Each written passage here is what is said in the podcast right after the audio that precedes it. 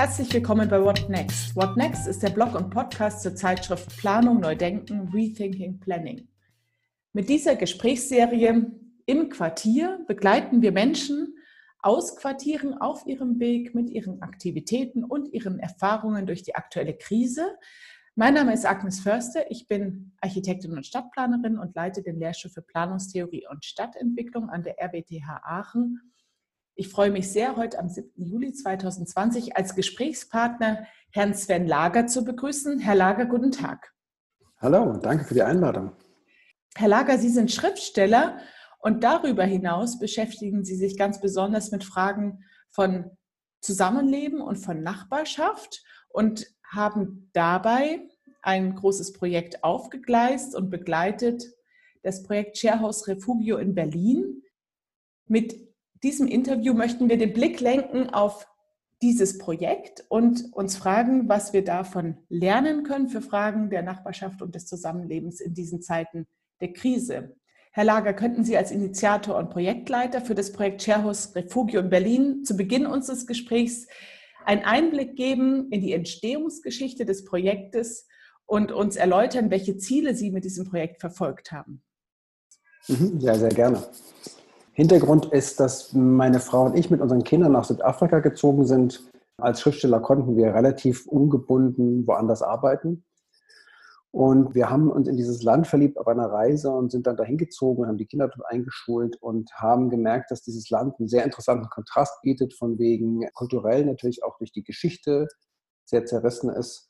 Und nach ein paar Jahren dachten wir, wie können wir eigentlich so eine Art, also uns hat es immer interessiert, eigentlich eher so von Richtung Künstlersalon, Freunde einladen? Wie kann ein Austausch zwischen Menschen stattfinden? Wie kann ein kreativer Austausch zwischen Menschen stattfinden? Dann kam noch eine Komponente rein, dass in Südafrika Kirchen ein ganz großer Sammelpunkt sind und Heilungsorte sind für die Gesellschaft, die durch Segregation sehr zerrissen ist. Also Versöhnung, Verständnis und Gleichberechtigung gerade auf dieser Ebene stattfindet. Und wir dachten, interessant, wir würden ganz gerne mal, mal so ein Projekt gründen, in dem wir diese Form von Gemeinschaftsbildung oder Heilung oder auch ja, überhaupt wie so Gesellschaft funktionieren kann, ganz gerne mal als Projekt starten, haben es Sharehouse genannt. Aus einem einfachen Grund, wir haben gesehen, dass in Südafrika interessanterweise immer sehr viel Geld beantragt wird außerhalb oder meistens von Europa für irgendwie sozialen Projekte. Ist auch nichts falsch dran, aber das Ding ist natürlich immer, die Haltung ist immer, dass man eigentlich selbst nicht viel tun kann. Jetzt reden wir von Townships, jetzt reden wir von Armut, jetzt reden wir von Ungleichheit. Und wir haben aber gemerkt, dass das Potenzial der Menschen und auch die Fähigkeiten der Menschen und auch die Möglichkeiten und Ressourcen eigentlich reichen, um sehr gute solidarische Gemeinschaften zu starten. Und das wollten wir natürlich mal testen, weil das ist natürlich erstmal eine Theorie und haben dann das erste Haus 2012 gemietet, 2011, 2012 und haben erstmal wirklich nur ein Haus gemietet in Hamanus, 100 Kilometer außerhalb von Kapstadt und dachten uns, so, jetzt testen wir mal dieses, die Idee von Sharing. Und zwar Sharing im Sinne von, jeder Mensch ist wertvoll, kostbar, jeder Mensch hat Talent, jeder Mensch ist begabt und es spielt eine wichtige Rolle. Und zweitens, es braucht eine solidarische, gute Gemeinschaft, in der alle gleich sind, die aber sich gegenseitig unterstützen, die Menschen der Gemeinschaft. Und wir haben dieses Haus gestartet und das lief von Anfang an mit vielen jungen Leuten. Also Sharehouse ist immer die Idee, was für soziale Konflikte oder Bedürfnisse sind eigentlich vor Ort. Nicht wir bringen die Idee mit, sondern wir bringen das Konzept mit. Und da waren es eigentlich viele junge Leute, die wollten so ein bisschen professionelle Begleitung haben in ihrer, in ihrer beruflichen Entwicklung. Wie geht es weiter nach der Schule? Da konnten wir viele Leute einladen aus Kapstadt, die Workshops gehalten haben und haben gemerkt, wow, das Konzept funktioniert. Also wurde Musik gemacht, Leute, Garten, Garten wurde renoviert, also Leute aus den Townships kamen und es war interessanterweise für Südafrika eine erstaunlich gemischte Menge von Leuten, die dorthin kamen und diese Workshops besucht haben, zu essen kamen, zu teilen, weil die Haltung anscheinend dahinter stimmte. Und dann kamen wir nach Berlin und wurden dort eingeladen von der Stadtmission, der Berliner Stadtmission. Wir haben auch über das Projekt mal geschrieben in einem Buch, ein ähnliches Projekt in Berlin zu starten. Und dort war auch wieder die Frage, und die Frage ist immer die gleiche, ne? was braucht eigentlich eine Gesellschaft vor Ort? Was sind da für soziale Konflikte, Bedürfnisse? Was kann in so einer Nachbarschaft eigentlich entstehen? Und dann haben wir in Kreuzberg angefangen mit einem ersten Sharehouse. und haben uns gedacht, naja, forschen wir doch mal, was hier los ist und äh, haben dort eine Dreizimmerwohnung gehabt, ebenerdig, so ein bisschen wie ein Café, Räume und haben die zur Verfügung gestellt für Sharing Economy oder Sharing Ideen. Und da kamen viele und haben Vorträge gehalten. Wir haben äh, mit vielen Leuten genetzwerkt und es war super interessant zu merken, dass die Menschen damals, das war 2014, sich sehr fragen, können wir ökonomisch anders leben, können wir weniger konsumieren, können wir mehr Nachbarschaft leben. Und aus dem Projekt entstand dann das Shares Refugio, weil dort eigentlich zum Beispiel wieder jetzt Geflüchtete kamen und von Künstlern eingeladen aus den Flüchtlingsheimen äh, mit uns Workshops zu machen im Sharehouse. Und aus dem entstand dann wieder das Sharehouse Refugio-Idee. Also die Ideen waren nicht immer so, was wir so uns ausdenken, sondern wir haben das Konzept, den Rahmen immer geschaffen. Und die Menschen bringen eigentlich immer so diese Sehnsucht, die Ideen, die Vision mit rein ungewöhnlich. Als Stadtplaner, Architekt denkt man immer, man muss mit dem Haus anfangen, mit dem Programm. Sie fangen an, mit den Bedürfnissen oder mit dem mhm. Angebot über Bedürfnisse zu sprechen. Mhm. Mhm. Was ist denn dann im, daraus mit diesem Funken, den Sie gesetzt haben oder den Sie erzeugt haben, in dem Fall des Sharehouse Refugio entstanden im Kern? Was für Räume, Angebote, Aktivitäten sind denn da entstanden? Also interessant nochmal übrigens, dass das, die, also die Vorlaufversion in Kreuzberg hat dann nicht mehr funktioniert. Ne? Also da gab es mittwochs immer ein gemeinsames Essen und so weiter, aber irgendwie lief das aus. Da gab es ein künstlerisches Projekt draußen auch, interaktive Kunstprojekte außerhalb. Also das war eine super Ecke, in der ganz viele Leute vorbeiliefen, aber wir merkten, es ist kein echtes Bedürfnis da für ein, für ein Kiezladen, Gemeinschaftshaus. Das fand ich schon mal eine interessante Erfahrung. Ne? Das, das, da hätte man eine andere Form gebraucht. Die Leute waren zu beschäftigt mit sich selbst. Im Shares Refugio dann war das Thema klarer, nämlich dass Geflüchtete und Einheimische zusammenleben. Also wir wurden ja gefragt von der Stadtmission, hey, wir haben ein großes Haus, das ist ein ehemaliges Altersheim, können wir das anders nutzen? Und das war vor der sogenannten Flüchtlingswelle 2015, haben wir mit der Planung begonnen und haben gesagt, naja, wir haben ein Problem, nämlich viele Menschen sind nach Deutschland geflohen oder eingewandert und wollen verschiedene Dinge, zum Beispiel wollen Geflüchtete brauchen Privatsphäre, wollen aber Gemeinschaft haben mit Deutschen, also mit Einheimischen und würden gerne eine persönliche Erneuerung erfahren. Und so entstand das Refugio eigentlich als ehemaliges Altersheim. Das ist räumlich, das war der große Vorteil, räumlich mit der Struktur des Altersheims sofort nutzbar war. Und dann ging uns auf, dass dieses Haus nicht nur als Gemeinschaftskonzept, das Wichtige war, äh, Geflüchtete und Einheimische sind gleichberechtigt. Es wird nicht den Geflüchteten geholfen, sondern es ist ein Projekt, in dem Menschen zusammen eine Gemeinschaft starten, die stark sein soll. Und der zweite Aspekt war, es so vorzuleben, dass es auch für die Nachbarschaft und auch für, wir haben viel, viel mit Städteplanung zu tun gehabt und mit der TU auch, dass man sagt, wie, wie, kann sowas auch für die ganze Nachbarschaft und für die Stadt funktionieren als Modell des Zusammenlebens? Und wie kann das unkompliziert und gut und fruchtbar sein? Jetzt war die Frage nochmal danach, was wir angeboten haben im Haus. Also die Idee war, war wichtig, dass nur zur Vorstellung, ne, also ein Haus, fünfstöckig, kurz nach der Jahrhundertwende, Jugendstil.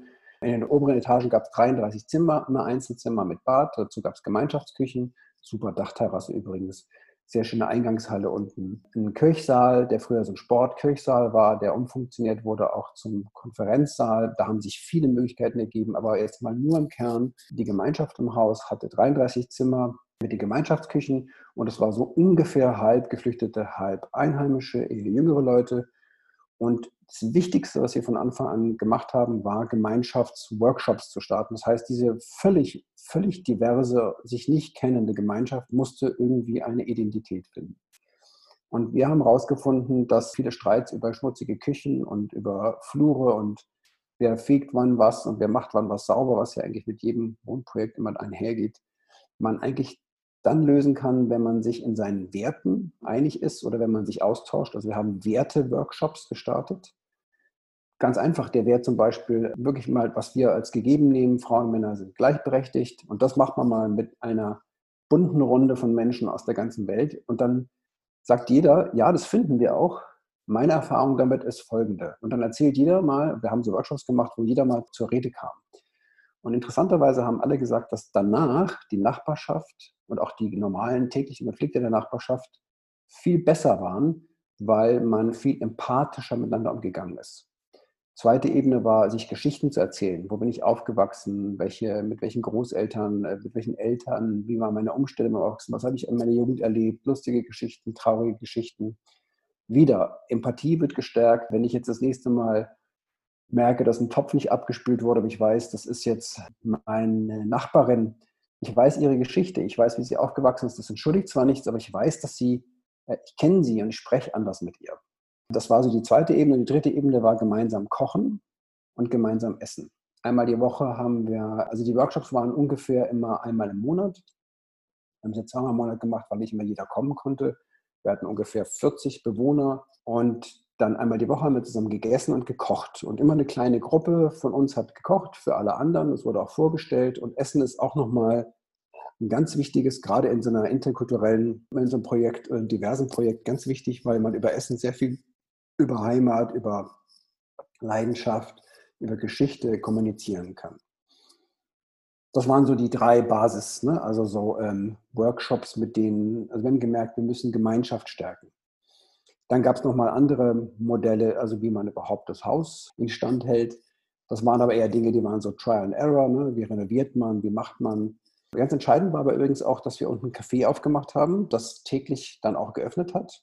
Und das sollte richtiges Nach also einfach ein ganz normales professionelles Café sein, in dem tatsächlich bis heute auch sehr viele Freiwillige arbeiten von außerhalb, aber auch aus dem Haus. Und das Entscheidende war, dass viele Menschen, die geflohen sind, sehr schnell, nachdem sie in Deutschland angekommen sind, das war in Berlin auch eine Sonderform, dass Menschen schon bevor sie Asyl bekommen haben, durften die schon bei uns einziehen. Das ist zum Beispiel in Bayern und so nicht möglich. Ne? Also da muss man, bei uns wohnten mehrere Afghanen, die abgelehnt wurden aber die waren in der Gemeinschaft gut aufgehoben und aufgefangen, weil das psychologisch und emotional ein großer Stress für sie war, abgelehnt zu werden. Das hat sie eigentlich gerettet. Und das war unser Vorteil. Und es war auch nochmal sehr, sehr wichtig, dass die Menschen, die geflohen sind, unten im Café die Gastgeber waren. Also es kamen Besucher. Und ich komme jetzt aus Somalia, kann gerade vielleicht ein bisschen Englisch sprechen, ein bisschen Französisch und kann aber meine Gäste willkommen heißen im Café. Und es war psychologisch total wichtig, dass es nie eine erste, erste und zweite Klasse Gesellschaft gibt, was wir in Deutschland oft erleben, sondern dass es einfach eine Gleichberechtigung gab im Sinne von, dass jeder auch hinter dem Tresen steht und andere willkommen heißt. Sie zeigen Dimensionen auf, über die man oft nicht so spricht, wenn man jetzt sich räumlich darum kümmert, äh, Zusammenleben zu organisieren, was man ja baulich tun mhm. kann, funktional, mhm. aber auch so in so praktischen Prozessen, dass es eben diese emotionale Ebene, von der Sie gesprochen haben, oder jetzt auch diese Frage, wie sich die Menschen eigentlich begegnen und was das so psychologisch heißt, äh, wer hier mhm. wen willkommen heißt. Das finde ich ganz, ganz spannend. Wie, wie organisiert sich denn dieses Haus über diese Initialphase, die Sie da auch beschreiben, hinaus jetzt? Mhm. Welche Rolle haben da so die verschiedenen Akteure, die da auch wohnen und andere womöglich? Ähm, Im Haus ist es so, dass da haben wir hingearbeitet, es hat eine Weile gedauert, durch die sehr Verschiedenartigkeit einer Gemeinschaft von Anfang an war das Entscheidungen, wer zieht ein, was wird mit dem Haus gemacht, wie ist die Verweildauer im Haus, wie wohnt man da ewig oder nach 18 Monate, dass solche Entscheidungen am Anfang erstmal immer nur von der Leitung ausgingen. Inzwischen ist es aber so, dass zum Beispiel Neueinzüge durch einen, durch Bewohnerrat äh, geregelt werden, und dass verschiedene Aufgaben einfach von Hausbewohnern übernommen werden. Das wird immer demokratischer und funktioniert anscheinend auch ganz gut. Aber es ist auch ganz wichtig, zum Beispiel, wir haben, was ich vorhin nicht erwähnt habe, wir haben einen Dachgarten.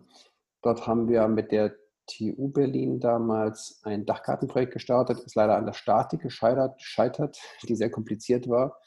Haben wir ganz tolle Designentwürfe gemacht, haben ein ganzes Semester lang haben uns Studenten begleitet und sowas bindet, äh, also da war von außen waren Studenten dabei, da gab es viel Input, die Leute im Haus waren begeistert, dass ihr Garten mitgestaltet wird, haben ihre eigenen Ideen reingebracht. Zum Beispiel, die meisten Menschen aus Syrien wollen immer einen Springbrunnen haben überall, da muss immer Wasser fließen. Also ganz tolle, so interessante Gartenideen kamen da rein. Und sowas bindet, also sowas ist auch ganz wichtig, so gemeinsame Projekte zu haben, die Menschen zusammenbringen. Das ist, glaube ich, auch das große Geheimnis für Nachbarschaften, ne? wenn man gemeinsame, gemeinsame Probleme löst oder gemeinsam, eine gemeinsame Vision verfolgt. Dann ist man Teil des Projektes, man ist mhm, Teil eines genau. Vorhabens und ja. muss innerhalb dieses Vorhabens mhm. oder Projekts sich arrangieren und miteinander sprechen. Aber es ist, genau. man ist, hat eine andere Perspektive, als wenn mhm. man betroffen ist oder so. Genau. Mhm. Mhm. Sie haben schon eben gesagt, dass die Beziehung zur Nachbarschaft für Sie wichtig war, wahrscheinlich mhm. wechselseitig. Können Sie diese, ja, dieses Verhältnis zum Umfeld etwas beschreiben? Welche ja, sag mal, Ressourcen haben Sie mitnutzen können, vielleicht auch welche mhm. Aufmerksamkeit, die Sie erfahren haben und welche Impulse haben Sie womöglich setzen können mit dem Projekt? Also sagen wir mal so, wir waren durch den Ort und wie das Haus war sehr gesegnet im Sinne von, wir hatten den Eingang als Kaffeeraum, wir hatten diese großen Veranstaltungsräume, wo wirklich auch große Firmen irgendwann kamen, wo wir mit Geflüchteten zusammen auch Workshops gestaltet haben, Leute eingeladen haben. Also die Idee war wirklich auch, dass Menschen aus dem Haus die Idee repräsentieren, begrüßen. Also das Haus war schon mal gut. Dann, wer schon mal in Berlin oder Köln war, weiß, das ist ein sehr diverses, multikulturelles Viertel. Das heißt, auch unsere Bewohner mit Kopftuch, mit sehr dunkler Hautfarbe hatten nie ein Problem auf der Straße. Das war, das war eine super Voraussetzung für ein sehr friedliches Umfeld. Ähm, jetzt war es leider so, dass ich habe mal nachgelesen, dass in den letzten zehn Jahren in Berlin oder Köln 70 Prozent der Bevölkerung gewechselt hat. Das heißt, sehr viele Menschen sind weggezogen, sehr viele junge Leute sind hingezogen. Nachbarschaft war schwer zu definieren, die war nicht mehr gewachsen. Wir hatten aber natürlich super Zulauf. Viele junge Menschen finden, fanden die Idee sehr gut. Das heißt, die Nachbarschaft von Köln war sehr unterstützend. Viele Menschen kommen dort und helfen mit im Café auch. Wir haben aber irgendwann mal mit der lokalen Kirche, da hat eine Kirche unten im den Saal sonntags gemietet, ein Projekt gestartet, was sehr interessant war, dass zusammen mit den Geflüchteten für die älteren Menschen im Viertel gekocht wird, oder was zum Beispiel entstanden war, was, dass viele ältere Menschen allein gelebt haben im Viertel, deren Verwandte weggezogen waren und die eigentlich kaum noch, also keine Freunde mehr hatten. Und da gab es dann einmal alle zwei Wochen gab es so ein Essen im, im Refugio oben auf dem Dach und da wurde auch für die gekocht von den Hausbewohnern. Das war ein schöner Austausch. Da wurden auch so Geschichten ausgetauscht. Das war so eine Form, die ganz gut funktioniert hat.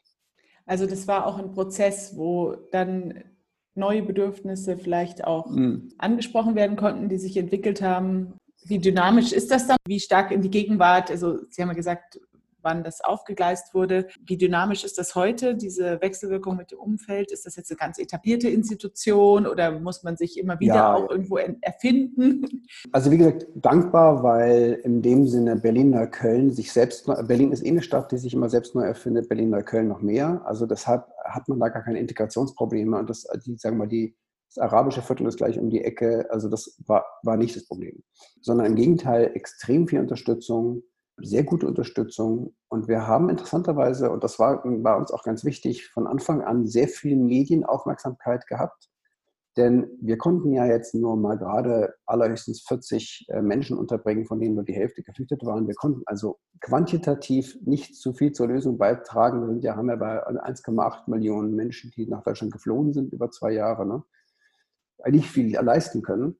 Aber wir haben gemerkt, dass die Geschichte, die wir erzählen, so wichtig ist für, für alle anderen Menschen, die Hoffnung brauchen dafür, wie Integration eigentlich stattfinden kann.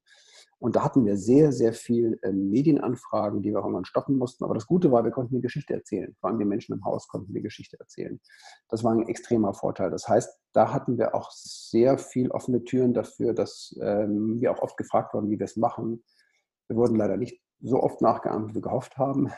Aber es hat Menschen, das war interessant, Menschen, die jetzt irgendwie ein bisschen so die Nachrichten lesen, merken, es scheint schwierig zu sein mit, mit Migration und so weiter in Deutschland, merken, hey, es gibt eine Lösung, die ist respektabel, die ist, die ist, die ist menschenwürdig. Und das funktioniert. Man muss es leider oft machen. Man muss es auch gerade physisch in einem Haus machen, das sichtbar ist, damit Menschen glauben, dass es auch funktionieren kann. Das ist immer das Problem ne? von Ideen, die gut klingen, aber man muss sie umsetzen, damit sie irgendwie glaubwürdig sind. Und das hat, glaube ich, ganz gut funktioniert. Jetzt können wir gerne diese Perspektive auch ein bisschen fortsetzen. Die Frage, was, was, was entsteht aus diesem Projekt an Erfahrungen mhm. und was lässt sich daraus lernen für Nachbarschaft allgemein? Wir haben jetzt ja eine Situation, wo wir einerseits in dieser Krise sehr stark auf unser Nahumfeld irgendwie, mhm. wir sagen, zurückgeworfen sind ähm, mhm. oder dieses sehr in vollen Zügen vielleicht genießen können wo wir aus diesem Nahumfeld auch bestimmte Fähigkeiten schöpfen, auch mit Störungen, mit Stresssituationen mm. umzugehen. Zugleich mm. haben wir aber das Problem, dass wir uns auch nicht zu nahe kommen dürfen. Also mm. es ist so ein mhm. bisschen so eine Ambivalenz, was diese, diese Nähe und diese Begegnung bedeutet. ja, wollen Sie den Gedanken etwas fortspinnen, was man da vielleicht aus diesem speziellen Projekt lernen kann, auch wie widerstandsfähig wir in unserem Nahumfeld auch ja. sein können mit Krisen? Ich finde es ich sehr interessant, was die Krise uns gebracht hat an Herausforderungen. Und es gibt ja auch psychologische Studien dazu, fand ich sehr interessant, wie Menschen mit Krisen umgehen. Und interessanterweise war es ja sehr wichtig, hat man Menschen, die nah um einen sind, also gute Freundschaften, und hat man auch ein weiteres Feld von loseren Freundschaften, die präsent sind. Je einsamer die Menschen waren in der Krise, desto schlimmer war die Krise. Ne? Und ich fand sehr interessant, dass das Refugio zum Beispiel für alle im Haus eine Heimat ist und dass Menschen sich nicht unbedingt immer nah zusammen sein müssen, aber dass sie, und das, was ich vorhin erwähnt habe mit den beiden afghanischen Asylbewerbern im Haus, die immer wieder Ablehnung bekommen haben, dass zum Beispiel in so einer Krise die ganz viel Unterstützung erfahren haben und sie einfach wussten, sie gehören zu einer Gemeinschaft und sie gehören zu, einem, zu einer Gemeinschaft, die sie unterstützt. Und das ist eine, eine ganz wichtige, auch in der Krise hat man vielleicht gemerkt, wichtig, emotional aufgefangen zu sein. Und wir sind ja in so einer Gesellschaft, die eher auf Kleinfamilie orientiert ist oder wir sind sehr individualistisch. Ne? Und, und ich weiß nicht, ich habe selten erlebt, dass ich in einer Nachbarschaftlichkeit gelebt habe, die stark ist, ne? dass wir definitiv nach der Krise brauchen wir mehr so Tribes, mehr so Gruppen von Menschen, die stark zusammen sind, zu denen, auf die man sich verlassen kann und auf die man sich, also das ist jetzt idealerweise am Shares Refuge in einem Haus. Bei uns ist es jetzt zum Beispiel eher eine lose Gemeinschaft von Menschen, die mit uns verbunden sind. Aber wir vermissen das Haus zum Beispiel. Ne? Also das Haus war für uns auch ein ganz wichtiger Ort der Verbundenheit. Und ich glaube, diese menschliche Verbundenheit haben wir in der Krise nochmal gespürt. ist ein ganz großer Faktor, den wir, den wir wieder neu lernen müssen. Ne? Und die Verbundenheit heißt nicht, dass wir mit allen Menschen eng sein müssen. Es ist im Haus auch gar nicht so, dass alle befreundet sind. Man trägt eine Idee zusammen, man kennt sich, man hat viele Sachen schon erlebt und man weiß auch, dass man nicht alleine ist. Weil was ja nach dem Lockdown passiert ist, ja, dass Menschen sich, ne, das ist ein großes Problem in Deutschland, sich noch einsamer gefühlt haben, Lebensängste hochkommen. Ne? Und das ist, wenn man jetzt, sagen wir mal, in einer Welt in, oder in Deutschland, wo so viele Single-Wohnungen gebaut werden und Menschen allein wohnen, ein echtes Problem.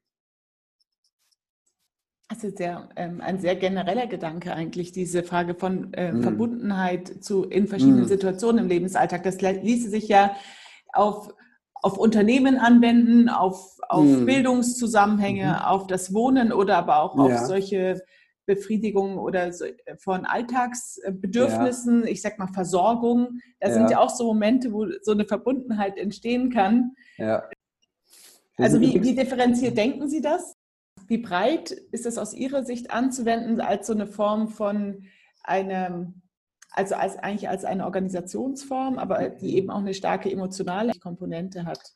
ich glaube, das Interessante finde ich immer, ich würde immer ganz gerne mal zur Wurzel gehen, worum es geht, weil ich merke, das ist für alles andere auch anwendbar. Also für uns war es super spannend, weil meine Frau und ich haben das Haus geleitet und aufgebaut mit dem Vorprojekt über drei Jahre zusammen und haben dann immer gemerkt, okay, uns interessiert Gemeinschaft und interessieren Beziehungen. Es geht generell um menschliche Beziehungen. Menschliche Beziehungen fängt und dann kam eine interessante Wende eigentlich da rein, weil in dem Haus haben sich natürlich viele Paare zusammengefunden. Viele haben uns nach Rat gefragt. Wir haben inzwischen ein, ein Coaching-Unternehmen aufgebaut für Paare, aber die Idee dahinter ist auch wieder, was sind eigentlich, also was sind Beziehungen? Wie funktioniert das? Und das ist eigentlich immer die gleiche Frage. Was ist das Handwerkszeug des Menschen für gesunde Beziehungen zu anderen Menschen? Ne? Und mal so grob gesagt, was für Ehepartner, Liebespartner, Partnerschaften gilt, gilt auch für die Gesellschaft. Das meiste davon kann man auch woanders anwenden. Und interessanterweise arbeite ich auch mit Unternehmensberatern. Es geht immer ums Gleiche. Es geht darum, wie sind Menschen verbunden, wie kann man klar kommunizieren, wie können Erwartungen kommuniziert werden. Also ist ganz interessant, das ist eigentlich immer, immer ähnlich. Und ich habe auch gemerkt, Shares ist wirklich, damit fing es an für uns, ist die Grundfrage, wie sind Menschen verbunden und wie ist es auch eine gesunde Art von Verbundenheit und Respekt und wie kann diese Gemeinschaft erhalten werden? Denn Gemeinschaften wenn sie vertraut sind mit der Berliner Hausbesitzerszene oder mit anderen Gemeinschaften, ist Gemeinschaft zerstreiten sich, wenn sie nicht ihre Gemeinschaft pflegen. Also Gemeinschaft muss gepflegt werden. Äh, und das war unser größter Ansatz im Sharehouse und es ist auch heute noch zu merken. Wir arbeiten an diesem Handwerkszeug. Da gibt es übrigens nochmal einen interessanten Seitenstrang. Die Hoffnungsträger Stiftung in Leonberg hat mit uns ganz früh schon zusammengearbeitet und hat dann weil die sehr viel Stiftungskapital auch haben, inzwischen den zehnten Standort. An jedem Standort stehen mehrere Häuser gebaut nach dem Prinzip der Sharehäuser, also Gemeinschaftswohnen, geflüchtete Einheimische mit einem Leitungspaar im Haus. Die haben sehr interessante Holzbauweisen entworfen, also die wirklich für WGs gut sind, für Familien und so weiter, an Standorten und setzen sehr viel dieser Ideen auch um des Gemeinschaftslebens. Also da haben wir schon mal eine große Organisation, die diese Idee so übernommen hat und die wir auch beraten darin, wie es weitergeht. Und die expandieren extrem schnell, weil die, und das ist auch interessant, die Kommunen kommen jetzt auf die Hoffnungsträgerstiftung zu und die wollen auch Wohnkonzepte haben ohne Geflüchtete. Also die wollen einfach wissen, könnt ihr uns helfen, Wohnraum zu schaffen, der aber irgendwie sinnvoll ist für die Menschen, die drin wohnen. Und das finde ich halt ganz interessant eigentlich. Ne? Also der Bedarf der örtlichen Kommunen in Süddeutschland ist zum Beispiel da. Interessant ist aktuell, finde ich, dass wir ja viele Dimensionen, die für uns so selbstverständlich sind, einzeln neu betrachten können. Zum Beispiel mhm. Fragen der Digitalisierung so in einer sehr intensiven Form auf einmal für mhm. uns da sind. Aber auch, dass der physische Raum mit der Distanz und dem Abstandsmöglichkeit, mit der Luftigkeit, die er uns bietet, auch mhm. sozusagen neu gesehen werden kann mhm.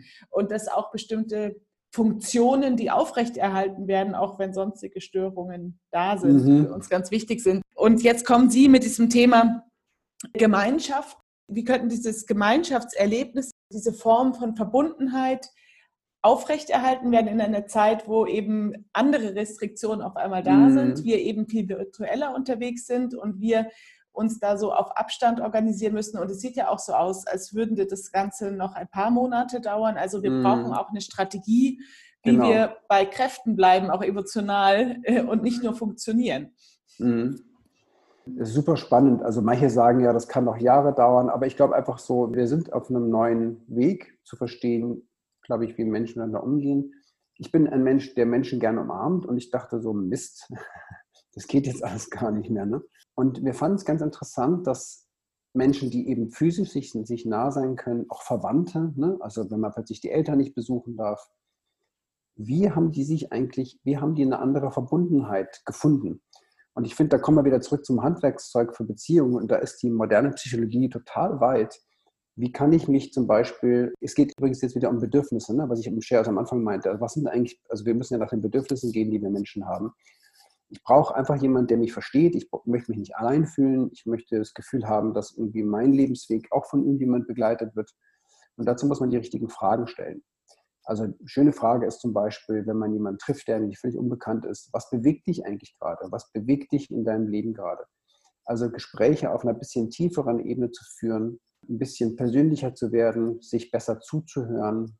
Da sind wir wieder Achtsamkeit. Ne? Also Achtsamkeit ist ja eine große Schule, weniger anzunehmen, zu wissen, was der andere denkt, sondern dem anderen zuzuhören. Wir leben in einer Gesellschaft, die sehr stark geprägt davon ist, dass wir durchaus viele soziale Interaktionen haben, aber die Menschen fühlen sich oft sehr einsam. Und Einsamkeit entsteht eigentlich auch in Partnerschaften immer dann, wenn nicht die richtigen Fragen gestellt werden und nicht richtig zugehört wird. Ne, das ist einfach was Biologisches. Und ich glaube, in Corona-Zeiten oder auch jetzt in diesen Zeiten, wir arbeiten übrigens mit all unseren Paaren auch über Zoom. Das heißt, wir, sind, wir waren schon vorher gewohnt, digital zu arbeiten. Und das erstaunt viele, weil komischerweise kann man auch über Zoom eine sehr gute Verbindung mit einem Menschen herstellen, wenn man die richtige Gesprächsform findet. Ne? Also das Digitale ist uns eigentlich gar nicht im Weg oder das Abstand halten. Also irgendwann würde ich schon mal ganz gern wieder mal meine Freunde umarmen. Aber wenn wir lernen, besser miteinander zu kommunizieren, können wir auch über Zoom und über Kilo, Tausende von Kilometern eine Verbundenheit herstellen, die für uns Menschen sehr wichtig und sehr nötig ist. Ich glaube, das lernen wir auch gerade neu nach der Krise. Also wir haben die Gelegenheit, noch mehr zu lernen über unsere Bedürfnisse und zuzuhören, dass die Bedürfnisse der anderen sind. Und das ist eigentlich ein Grundbaustein oder ein mhm. Basisrezept für das, was uns im Größeren vorschwebt, dass wir zum Beispiel in Quartieren auch in Zeiten des Stresstests zusammenleben können. Mhm. Herr Lager, ich danke sehr herzlich für dieses sehr anregende Gespräch. Mit dieser Gesprächsserie begleiten wir Wissensträgerinnen aus Quartieren auf ihrem Weg mit ihren Aktivitäten und ihren Erfahrungen durch die aktuelle Krise. Hören Sie wieder rein.